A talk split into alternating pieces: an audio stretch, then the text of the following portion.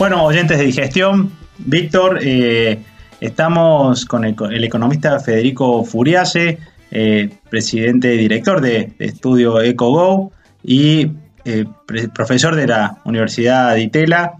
Y, y, la idea de traer un economista es, como estamos haciendo todos los jueves, traer a alguien que nos ayude a leer el panorama actual para poder tomar decisiones y que, y que nos pinte más o menos qué se ve, si se ve alguna luz al final del túnel. Así que, Federico, muchísimas gracias por esta entrevista con Digestión y Radio de Sucesos. Claro, por favor, un placer. ¿Cómo, primero, cómo, cómo está impactando el panorama? A lo mejor lo puedes ver más allá de los indicadores de lo que ves en tus clientes y la gente que asesoras. ¿Y, qué perspectiva en, meses o en, o en años eh, le ves a, la economía?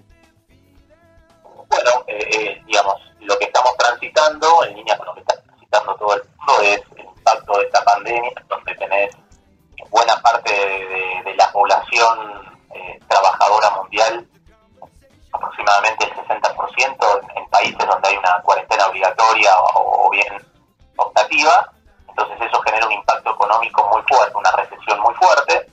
En estos meses en cuarentena, lo que pasa es que hay países que tienen mayor o menor margen para poder hacer frente desde el lado económico, ¿no?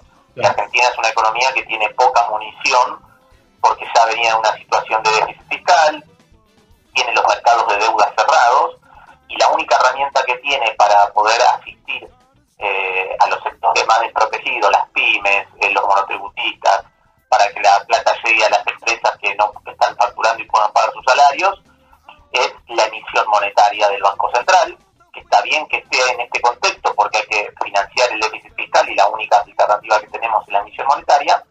El problema es que esa emisión monetaria, en una inercia inflacionaria que ya venía complicada y en un contexto de mucha incertidumbre por la negociación de la deuda, está de alguna manera presionando en el dólar de la brecha, el dólar contado con liquidación o el dólar blue, digamos, eh, en niveles de 125, dólar blue llega a tocar 130, con lo cual eso está marcando una incertidumbre muy fuerte, una señal de alarma muy fuerte, eh, lo mismo con un riesgo país arriba de 3.000 puntos básicos, y esas son, digamos, las cuestiones que hay que mirar muy de cerca porque si la cuestión de la deuda termina mal, termina en un escenario de default, toda esta emisión monetaria que se está generando para financiar el déficit, en este contexto de incertidumbre y con el dólar de la brecha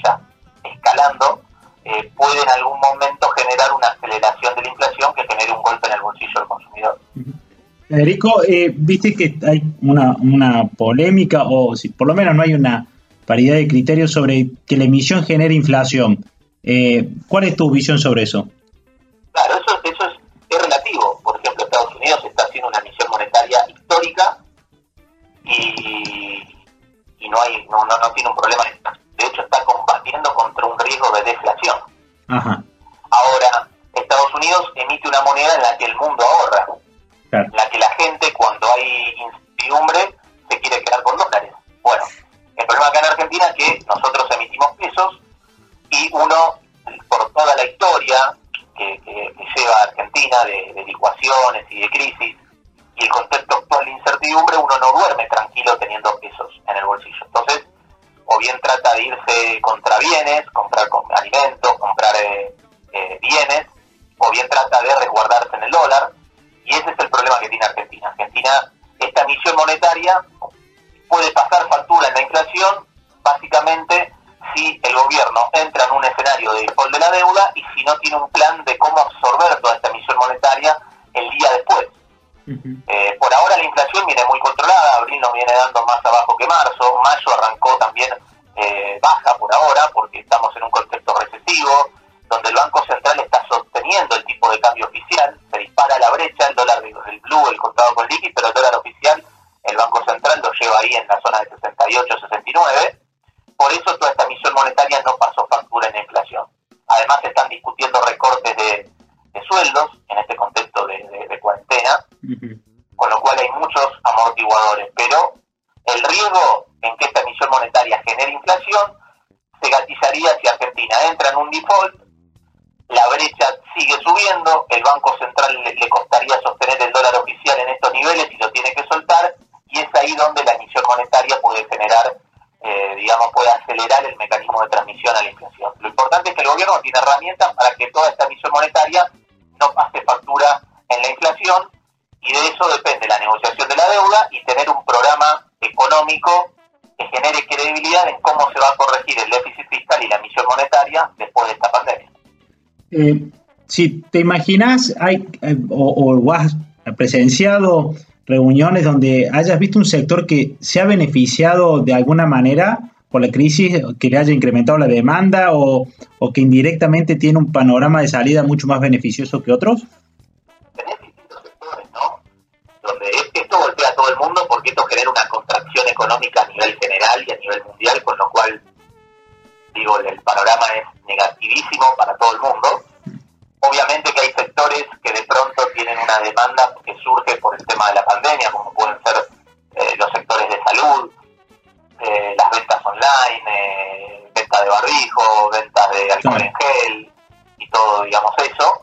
Pero, digamos, eh, el, el, impacto generalizado es una contracción económica muy fuerte y después tenés sectores muy afectados como hoteles, restaurantes, turismo y que le van a costar mucho más volver y sectores donde el impacto es más acotado, como alimentos, salud, eh, comercio, depende de la zona geográfica, empieza a haber una flexibilización en el margen. Eh, entonces hay, un impacto diversificado dentro de un impacto que es muy negativo a nivel general. No, no sé cómo lo, lo, lees vos, pero viste que en, en un año parece eh, mucho tiempo. ¿sí? Y, y, hay muchas cosas que quedan atrás muy rápido. ¿Te imaginas que si yo te hablara el 13 de mayo del 2021 eh, ¿esto de la pandemia es historia o todavía estaremos pagando las consecuencias de, de, de, este proceso? Hará que sea historia, va a ser historia, pero va a quedar, digamos, una historia que va a quedar muy en la retina porque el, impacto económico a nivel global y local va a quedar en el tiempo, va a quedar eh, en la historia, digamos. Estamos viendo recesiones históricas en el mundo desarrollado y en Argentina también vamos a ver una recesión muy fuerte. Eh, ¿Cuál fue la recesión bueno, que más te impactó en números que decís, nada, si ellos, si, si ese país está mal, lo que nos espera a nosotros. Todo el mundo, fíjate que Estados Unidos, en Estados Unidos se proyecta una caída de la economía de casi 15% oh. entre, en el segundo trimestre eh, acumulado, con lo cual, digamos, eh, el FMI proyecta en, en, para todo el año, lo que pasa es que también ven una recuperación después de la pandemia. El problema es que Argentina... Federico, ¿qué, qué es rápido más o menos en términos de economía? ¿Qué... No, una, una economía donde cae muy fuerte el segundo trimestre y después al, al cuarto trimestre recupera. Bien. Dos trimestres recupera rápido. Eso le puede pasar a las economías que tienen mucho margen para... Estados Unidos puede volcar dólares y no se le va a inflación, se financia a tasa de 1% en dólares a 10 años, puede colocar deuda y financiar el déficit fiscal.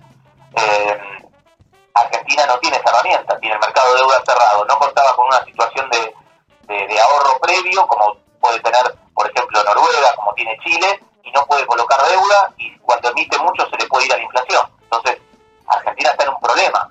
Chile pudo colocar deuda 2,5% para financiar déficit fiscal, como tenés que hacer ahora, y Argentina no lo puede hacer. Entonces, el panorama de recuperación económica en Argentina es mucho más complicado que en las economías que sí lo vinieron haciendo bien las tareas. Estamos hablando con el economista Federico Furiase, director de, de la consultora EcoGo y profesor de la Universidad de Itela. Y quería preguntarte de algo un poquito más político, que es esta polémica de se enamoró de la, de la cuarentena el gobierno y, y desatendió la economía o, o, o, o, cómo calificarías la gestión? No, me parece que la reacción desde el punto de vista sanitario fue excelente. Ahora, a nivel económico me parece que al, al, al gobierno le falta dinamismo y veloc velocidad y, y, y, magnitud en la asistencia que tiene que hacer a las pymes, en la asistencia que tiene que hacer a, a las familias afectadas y en la asistencia que tiene que hacer a, a, las empresas más afectadas y a todos los sectores de la informalidad de la economía, ¿no? Mm. El gobierno está con tres programas importantes, que es el ingreso familiar de emergencia, donde son los 10 mil pesos mensuales no tienen un ingreso permanente, y crédito a tasa cero para monotributistas y trabajadores independientes, y está pagando el 50% del salario a las empresas más afectadas. Ahora eso hay que potenciarlo y la velocidad tiene que ser más rápida. Para poner la economía, digamos, en el mismo nivel de jerarquía que lo sanitario. Entonces me parece que al gobierno le falta eso, potenciar la dirección que está bien, potenciarla en velocidad y en magnitud, Obviamente que como el gobierno está en una crisis de deuda, partida de una situación de déficit fiscal y la emisión monetaria no la puede hacer sin límites, esas causas son las que de algún punto explican por qué el gobierno no puede reaccionar tan rápido como lo pueden hacer otros países. Clarísimo. La situación de Brasil, eh, por ser socio estratégico en lo comercial, pero aparte por la cantidad de frontera que compartimos, ¿nos debería preocupar? Sí, porque cuando Brasil devalúa rápido, le mete presión a nuestro dólar, eh, somos menos competitivos contra Brasil, con lo cual toda la industria manufacturera, eh, automotriz, muy fuerte ahí en Córdoba, eh, entra, digamos, en, zona de riesgo. Porque Brasil es un mercado muy importante para la industria automotriz de Córdoba. Entonces, que Brasil devalúe y entre en una recesión, claramente es un impacto muy negativo, sobre todo para ese sector. Eh, ahora Brasil tiene herramientas como para recuperarse más rápido porque tiene el acceso a los mercados, el Banco Central puede, puede intervenir y no tienen un problema de inflación, pueden devaluar rápido y no tener un problema de, inflación rápidamente. Brasil está devaluando, bajando las tasas de interés y financiándose en los mercados. Entonces eso puede vislumbrar una recuperación más rápida en Brasil. Clarísimo, Federico.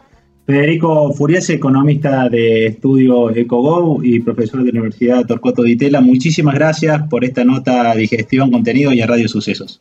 Por favor, un placer y a disposición cuando quieran.